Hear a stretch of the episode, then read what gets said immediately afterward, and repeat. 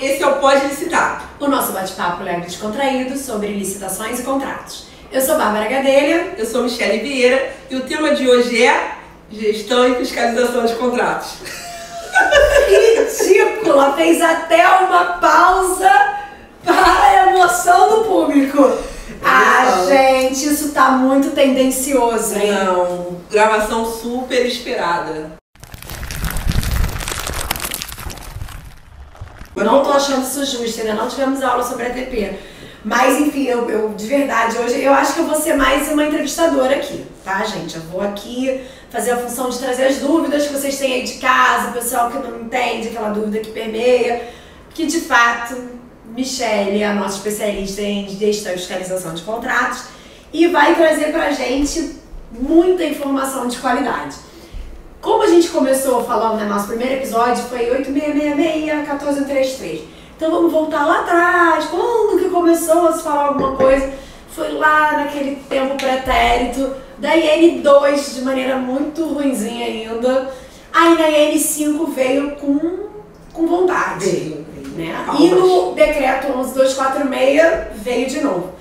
Tudo que tinha na IN5 veio para o 11246 com relação à fiscalização de contratos? Não, não, não veio. Na verdade, por serem instrumentos diferenciados, né, a norma é mais procedimental e o decreto ele vem trazendo as figuras, né? Ele apresenta quais são as figuras, atribuições e a IN ela vai dando passo a passo que cada um desses atores faz, é, como a gente vai é, desenrolar a própria execução. É uma cartilha, né? É um passo a passo. A gente que atua na gestão de contratos usa como nosso livro de cabeceira. Então a gente tem um decreto 11246, mas a gente continua Sim. fiscalizando e atuando como estava lá na IN5, que nem a gente falou na equipe de planejamento, Sim, né? sim. A gente acaba usando a IN5 ainda para poder é, norte, né? balizar É. né, o nosso, nosso direcionamento. E aí tem algo que a gente escuta muito falar, acho que a Michelle deve ter respondido isso um milhão de vezes em todas as lives que ela já foi convidada, que acho que as pessoas ficam quase que esperando, de maneira esperançosa, querendo ouvir uma resposta diferente.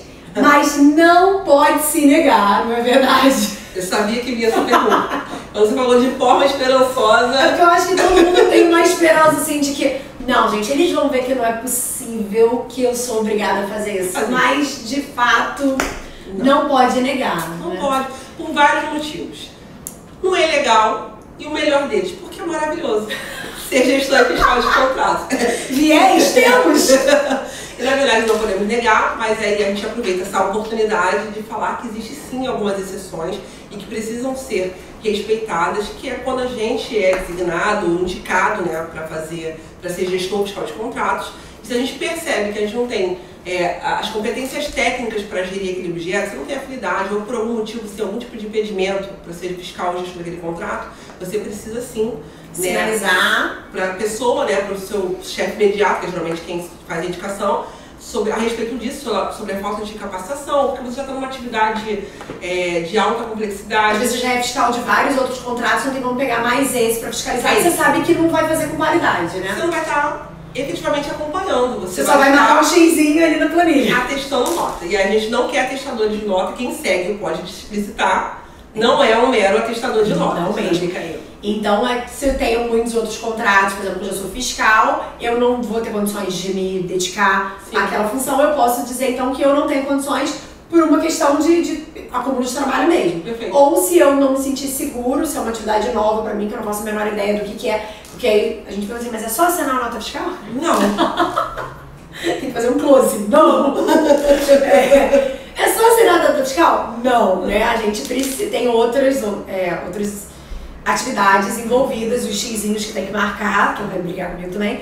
É, mas enfim, você pode pedir também é, capacitação do seu órgão, né? O seu órgão pode é, te disponibilizar cursos, tem até alguns cursos gratuitos na própria ENAP, né? E aí a, a administração iria dispor desses, dessa capacitação para que você se sinta seguro e possa, de fato, executar a função de fiscal. Acho que é mais do que pode, né? Deve. Acho que, independente do, do fiscal dizer que não tem a capacitação técnica para aquela atividade, acho que o órgão já deveria, no momento de fazer a escolha desse fiscal, ter aquele kit fiscal. A gente brinca muito isso. Qual é o kit fiscal? O que, que tem no kit fiscal? além de todas as documentações necessárias, ter a capacitação. E ele sabia que ele foi designado fiscal, né? A ciência, a ciência é importante. O joinha no processo. Senão essa etapa não existe, né? Você só descobre quando a testa nota não deu tempo de contar. É, mas aí eu formalizo isso, não tem nenhum documento, aliás, eu tive, recebi essa, essa pergunta uma vez, qual o documento que eu utilizo? Não existe um documento próprio para isso, você pode formalizar. O e-mail, inclusive, é um documento institucional. Então ele tem força né, legal para tanto. Então você pode, pelo seu e-mail mesmo, mandar para o seu chefe, informando ali, motivando porque você não pode ser. Ah, tá. Como que eu digo? Porque a, a nomeação de fiscal é por portaria, Isso. né? É uma publicação. É uma publicação. Mas a minha manifestação de que eu não, não posso, ou me sinto incapacitado, pode ser por e-mail. Um simples e-mail. E a sua chefia, então, vai ter que se manifestar no sentido de ou escolher alguém que esteja apto naquelas é, para aquela função, ou te capacitar, como você bem falou. Temos a ENAP aí em diversas outras capacitações.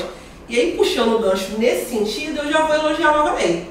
Ah, ela tem que fazer Vou, isso. vou tá. fazer esse elogio. Mas é, mas é verdade. Porque, pensa comigo, Bárbara. Na outra nem tinha, né? Não tinha, você via lá um representante da administração para acompanhar a execução do contrato. Quem é esse representante da administração? É a alta gestão?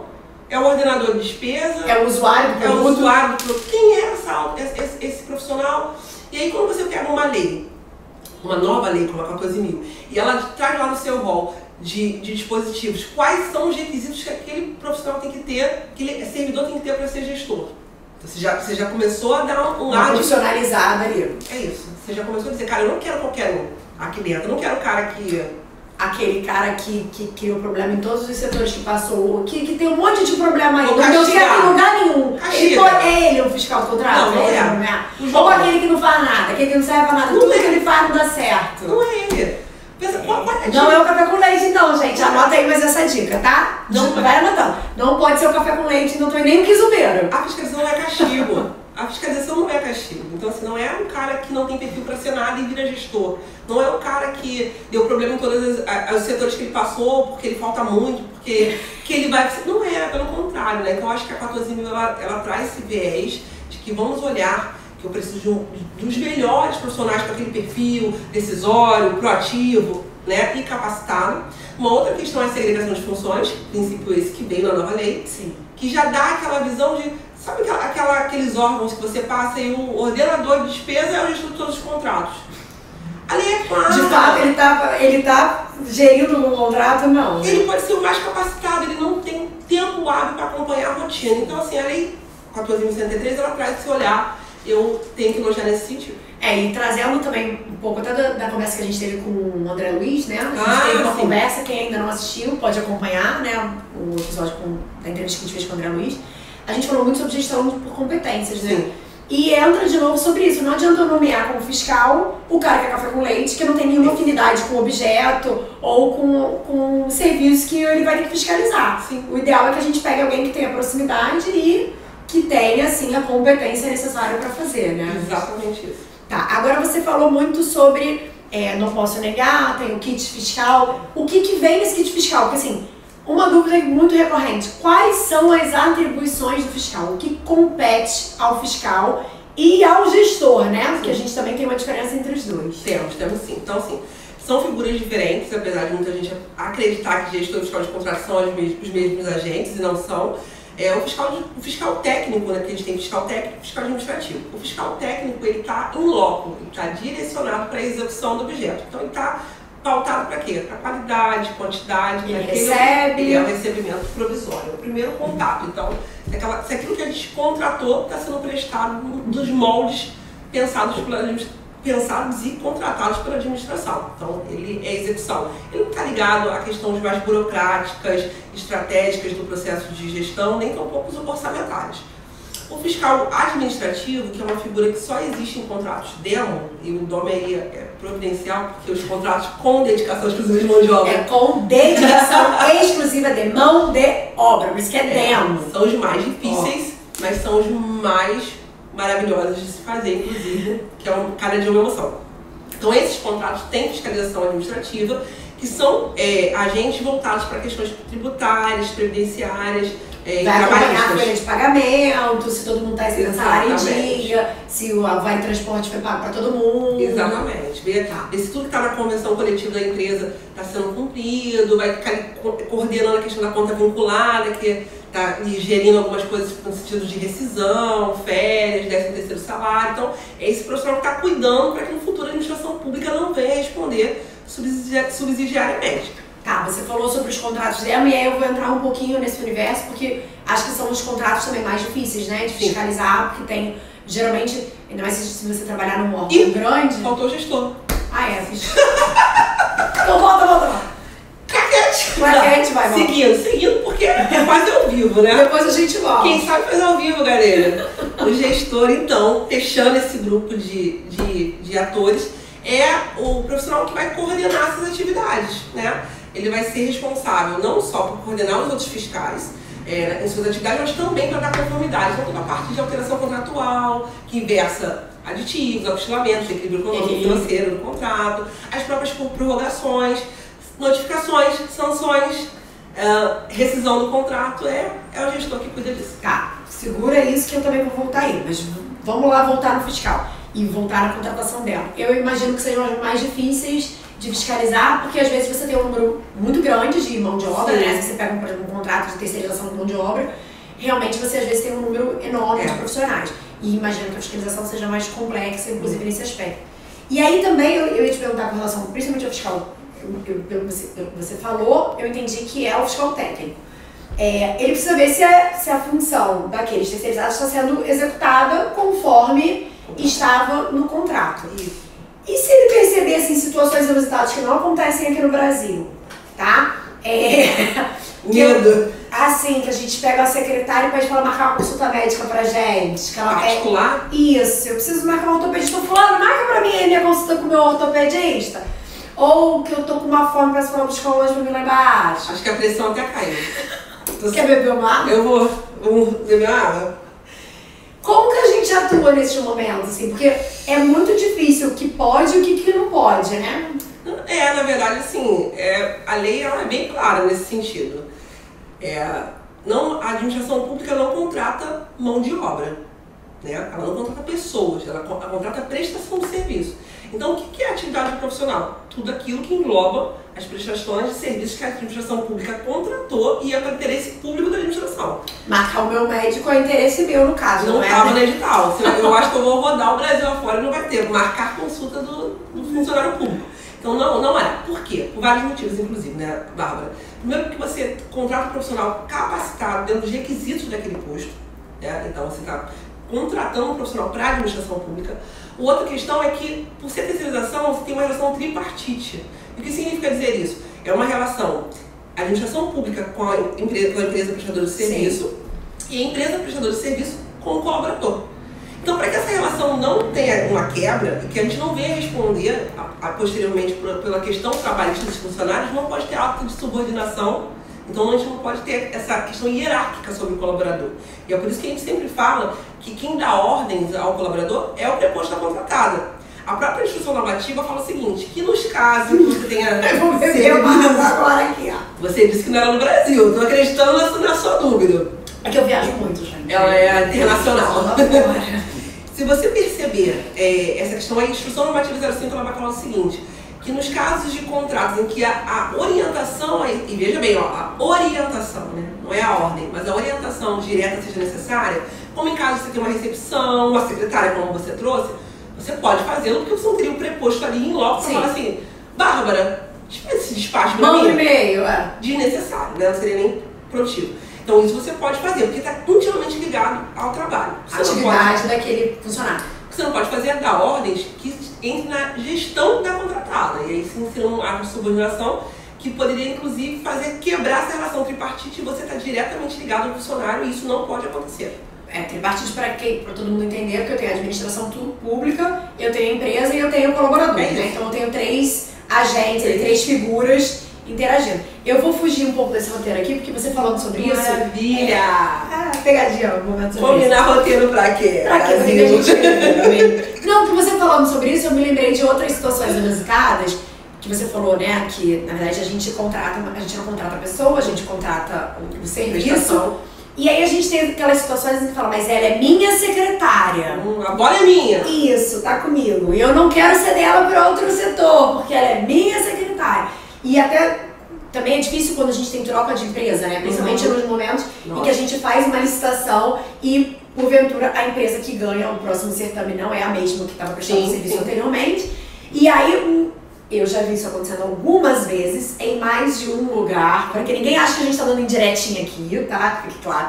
Já vi acontecendo mais de uma vez e, e, e em situações diferentes, em que rola aquela pressão de, não, mas eu não consigo viver sem ela só que a nova contratada não necessariamente vai absorver Sim. a mão de obra que já estava lá.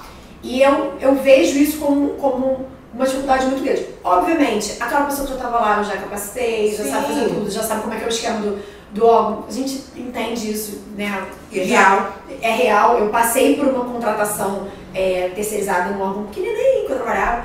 E que essa foi um, um dos medos que a gente teve, porque é um órgão pequenininho, então são um pouquinho terceirizados. E a gente se afeiçoa às pessoas. E as pessoas fazem um trabalho maravilhoso e a gente realmente fica com aquela de. Já aconteceu comigo no passado, da empresa sair e falar: eu vou levar essa funcionária comigo porque ela é boa demais, eu não vou deixar ela aqui não. E aí não aceitou demitir, por exemplo. E era, assim, a melhor funcionária que a gente tinha no setor terceirizado. Essa transição de uma empresa para outra, a gente não tem nenhuma, assim, nenhuma coordenação sobre isso. A gente tem gerência sobre isso. Quem ela vai manter, quem que ela vai contratar. Não estava no roteiro. Não, pois é.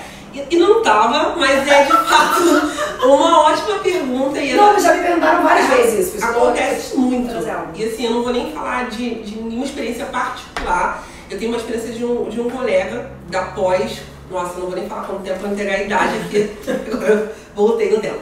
Mas eu tenho um colega que ele perdeu um processo licitatório ele dividiu isso comigo. Ele falou, cara, eu ganhei o processo licitatório e quando ele chegou, ele, a, a, o órgão que ele havia vencido a licitação disse que ele tinha que ficar com todo o quadro de colaboradores da outra empresa. Outra empresa demitiu, o pessoal estava lá. Ele falou, não, não, vou porque eu já tenho todo mundo. Ele tinha acabado de perder um outro contrato, então ele ao invés de demitir os seus profissionais, ele queria ele aproveitar para cá. E simplesmente nesse órgão, assim, é, chega a ser beirar o absurdo.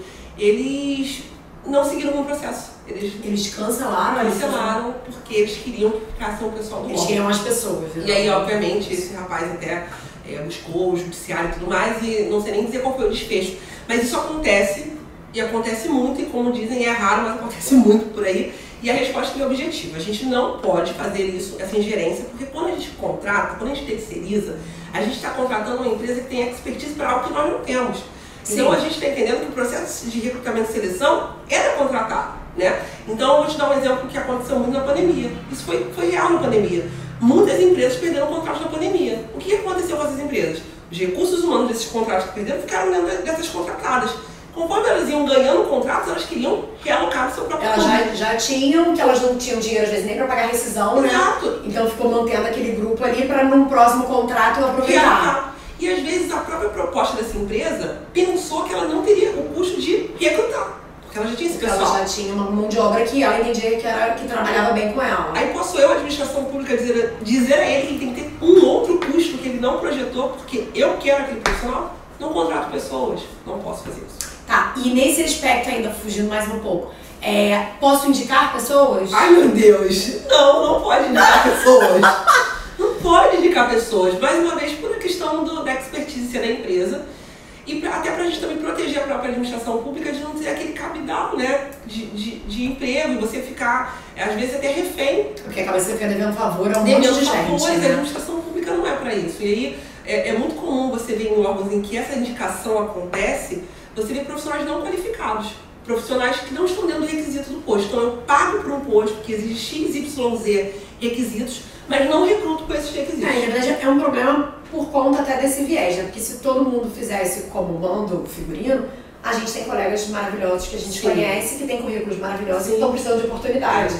Se as pessoas realmente indicassem por capacidade, falar, cara, eu, tenho, eu conheço alguém que é maravilhoso e e eu estou precisando de uma pessoa exatamente com esse perfil. É Funcionaria bem. Mas infelizmente a gente tem casos de pessoas não capacitadas e que a gente quer fazer o cabide, quer trazer o meu cunhado, o meu primo, o marido da minha irmã, e aí acaba que a gente traz pessoas sem qualificação, né? E assim, tô te perguntando isso porque a gente recebe currículos Sim. e pedidos, né? De, ai, se no seu órgão você souber de alguma vaga, tem como me indicar e tal. E, assim, é, é importante a gente deixar isso claro, né? O correto é que a gente não faça essa indicação, que a, assim, que a empresa tenha condições de fazer a sua a sua triagem e a sua seleção, né? E nós teremos o nosso momento de, de avaliar isso, né? Porque depois que esse profissional for contratado, não é que a gente tem que aceitar. Se ele não tiver produzindo como a gente, como a gente Claro que necessita. não, a gente vai sim verificar se está dando os requisitos, se não tiver, você devolve para a empresa, se solicita devolução.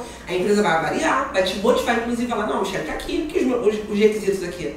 Pedia-se, ah, sei lá, o Excel avançado, tá aqui o Excel avançado. Pedia-se o ensino médio, tá aqui o ensino médio. Então, essa troca com a administração vai acontecer. Mas o recrutamento e seleção era contratado. Inclusive para quando a gente vai fazer essa mudança de postos dentro de uma própria empresa, né? Que também acontece às vezes esse upgrade de cargo, promoção. né? A promoção dentro da empresa. E aí as pessoas também às vezes ficam chateadas, né? Porque, Sim. ai, porque não, não, não deixaram eu melhorar de cargo. E não, mais uma vez, não é gerência da administração pública quem saiu do cargo 1 para o cargo 2. A gente apenas pediu mais postos de trabalho do cargo 2, vamos deixar isso bem claro aqui, porque a gente algumas vezes também já escuta isso nas rádios corredor, né? Por aí.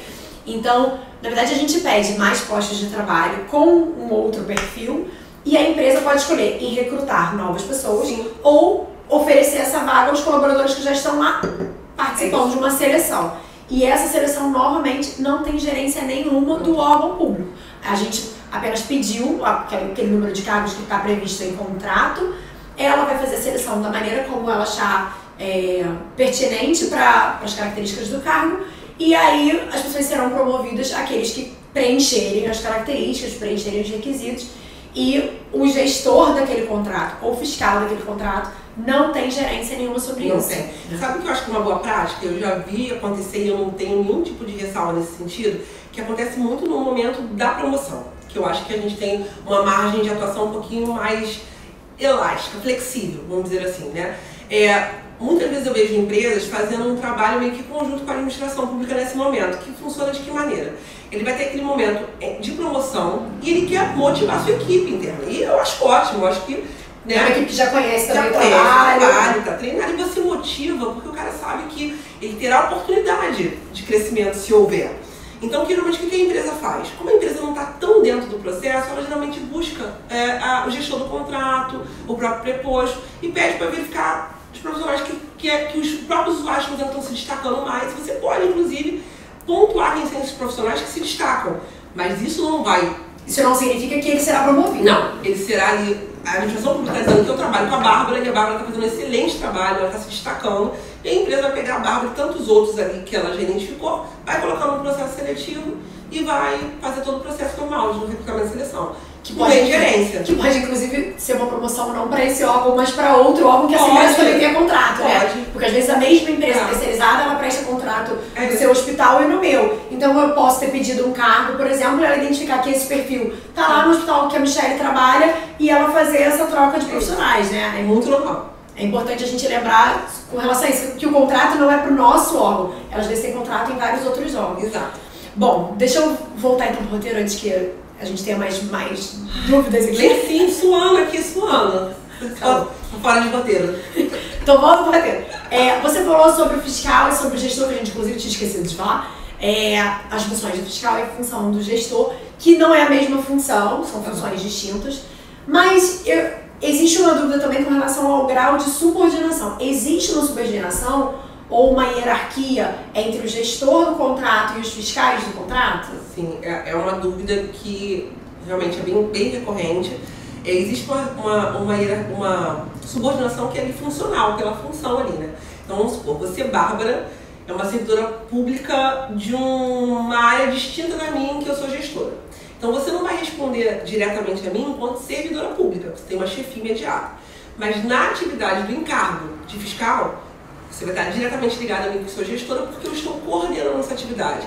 É do gestor para os fiscais que vem a- o modo operante de, de atuar. Então, Como sim, vai fiscalizar é o gestor que vai É. determinar como que ele quer que, que É. tenha aquele olhar ali sobre a execução do objeto. Até porque tudo que você faz, se você perceber, o fiscal vai até um certo ponto do processo. Então, se você, Bárbara, está na fiscalização técnica, vendo a execução ali em loco. Você tem um problema, vamos supor, é, eu tenho um problema de uniforme, que é uma questão que está muito ligada ao fiscal é. técnico. Então, estou percebendo que todos os meus colaboradores estão chegando sempre com os uniformes rasgados ou manchados. Precisava aí, ser trocado e não está sendo não tá havendo aquela reposição. E aí o fiscal já sinalizei para a empresa que não está chegando uniforme, que não está chegando uniforme, que, que o uniforme está fora do prazo, e eu não resolvo. Para quem que eu vou? Eu vou para o seu chefe imediato? Não, você vai para o fiscal. Então você subiu um degrau, perdão, o gestor. Você subiu um degrau porque aí o gestor tem outras ferramentas que o fiscal técnico não tem para tratar essa questão de com a empresa. Aí ele consegue pesar mais nessa, nessa Notifica, desconta e aí por diante. E aí a gente entra num outro assunto, que eu imagino que seja assunto para um outro episódio, que é com relação às sanções e punições que a gente pode fazer em decorrência dessa fiscalização. É. E aí quem vai tomar atitude com relação a qualquer tipo de sanção ou punição é o gestor. O fiscal pode indicar que alguma, algum elemento daquele contrato não está sendo executado. Isso. Mas abrir ou seguir com uma sanção ou punição, isso é uma, uma ação do gestor do contrato, é. não. O fiscal técnico ele sinaliza, né? Porque ele está vendo. Mas é o gestor do contrato que vai notificar a empresa, é o gestor de contrato, inclusive, que vai abrir um processo para apuração de penalização, de penalidade. Ah, sim, é. deixando claro é. que a gente não, não chega punindo, né? A gente precisa. E nem somos nós, em regra, que avaliamos o processo, até para ter segregação de funções, né? Porque, veja, às vezes você está tão desgastado naquela empresa que será que você, como gestor, não pesaria a mão se você estivesse é. definindo? Então você abre, você instrui para que uma outra área, a parte de todo, toda e qualquer relação tanto com, a, com o gestor quanto com a administração, com a, com a contratada, possa avaliar fatos. Então ela vai dar ampla defesa para a empresa novamente e vai seguir toda uma ritualidade que é papo para um outro episódio. É, inclusive se a gente for pensar nisso, o fiscal do contrato, se ele, o fiscal técnico, ele observando alguma irregularidade, ele vai conversar com o preposto da empresa, sim, por exemplo. Ele sim. pode direto falar com o preposto, olha, aquilo ali não está acontecendo, se for um, processo, por exemplo, de limpeza. Sim. Eu estou notando que o padrão de limpeza está caindo, não estamos tendo um bom resultado. Ele vai falar com o preposto. Agora, se o problema está sendo recorrente, ele leva para o gestor e aí o papo vai ser gestor-empresa é. direto. Aí a gente já não vai botar preposto fiscal na história, até porque é isso, né? às vezes a relação já está meio desgastada e também é nesse nível de, de fiscalização direta do objeto. É, perfeito. Ah, tá vendo? Foi no aula! Nunca fui fiscal de contrato, hein? Vou dizer, nunca fui. Já só abro os processos de planejamento, mas fiscal de fato nunca fui. E é engraçado porque a gente até brincou, tipo assim, olha, não, quando a gente estava fazendo o roteiro, né? Não vamos nos deter na parte que não pode negar, porque esse assunto já está batido, assim. E era de fato o que eu mais ouvia, né? Quando a gente estava fazendo os processos de planejamento, que por vezes a gente já tem que começar indicando quem é. são os fiscais. E as pessoas falam, mas eu, eu não sei se eu quero ser fiscal. Então, deixa eu te contar que não pode negar. e aí a gente respondeu isso tantas vezes, essa parte eu já tinha decorado, essa resposta aí eu já tinha decorado. Que não podia negar e que a gente, de fato, é, tenta promover né, capacitações no órgão. É é, acho que também é um espaço para a gente deixar é, isso muito claro, que é muito importante.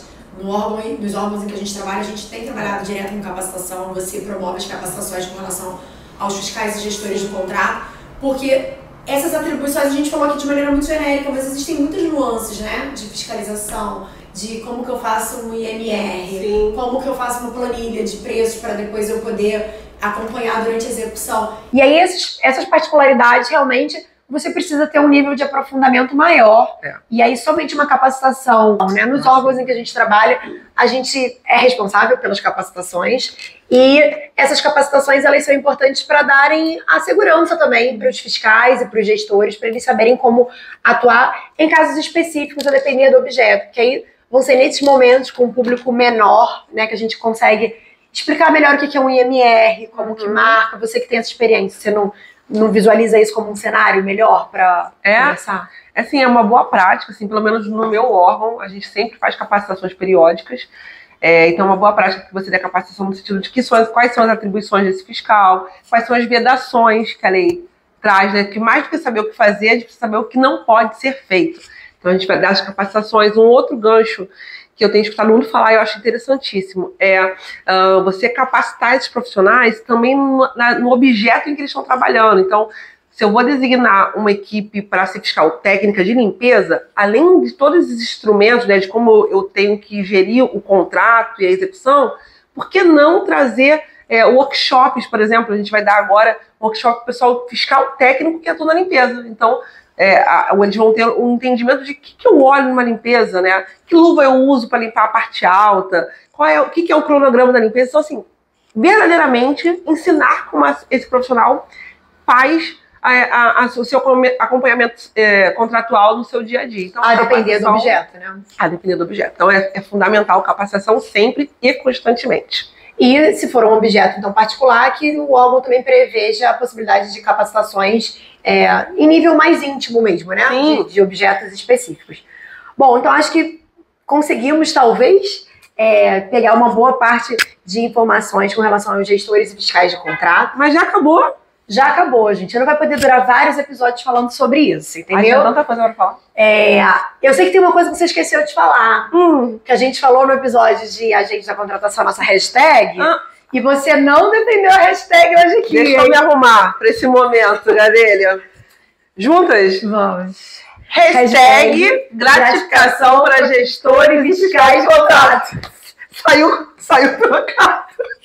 Mas o importante é pagar a gratificação para essa galera que merece muito, porque o encargo é efetivamente muito grandioso. Né? É, e para você que pegou só esse episódio, volta no outro que é sobre a equipe da contratação e a, gente, a equipe de apoio e a gente da contratação, que a gente discorreu um pouco mais sobre esse aspecto da gratificação e a gente não poderia deixar passar, né? Eu fiz a provocação, mas a gente não poderia deixar, deixar passar esse aspecto aqui, que é a importância da gente gratificar pelo nível de responsabilidade maior que eles têm e até para que possam ser pessoas comprometidas de fato com a qualidade do trabalho que eles fazem. É isso. Então, quer deixar um recado final para seus gestores e fiscais de contrato? Quero. Eu acho que mais do que falar sobre gratificação e tudo que a gente conversou aqui, eu acho que é falar sobre a responsabilização e a responsabilidade de sermos gestores e fiscais de contratos. Então, que nós não sejamos meros atestadores de nota. A gente precisa fazer uma execução contratual efetiva para fazer valer e cumprir aquilo que é necessidade e interesse público da sociedade.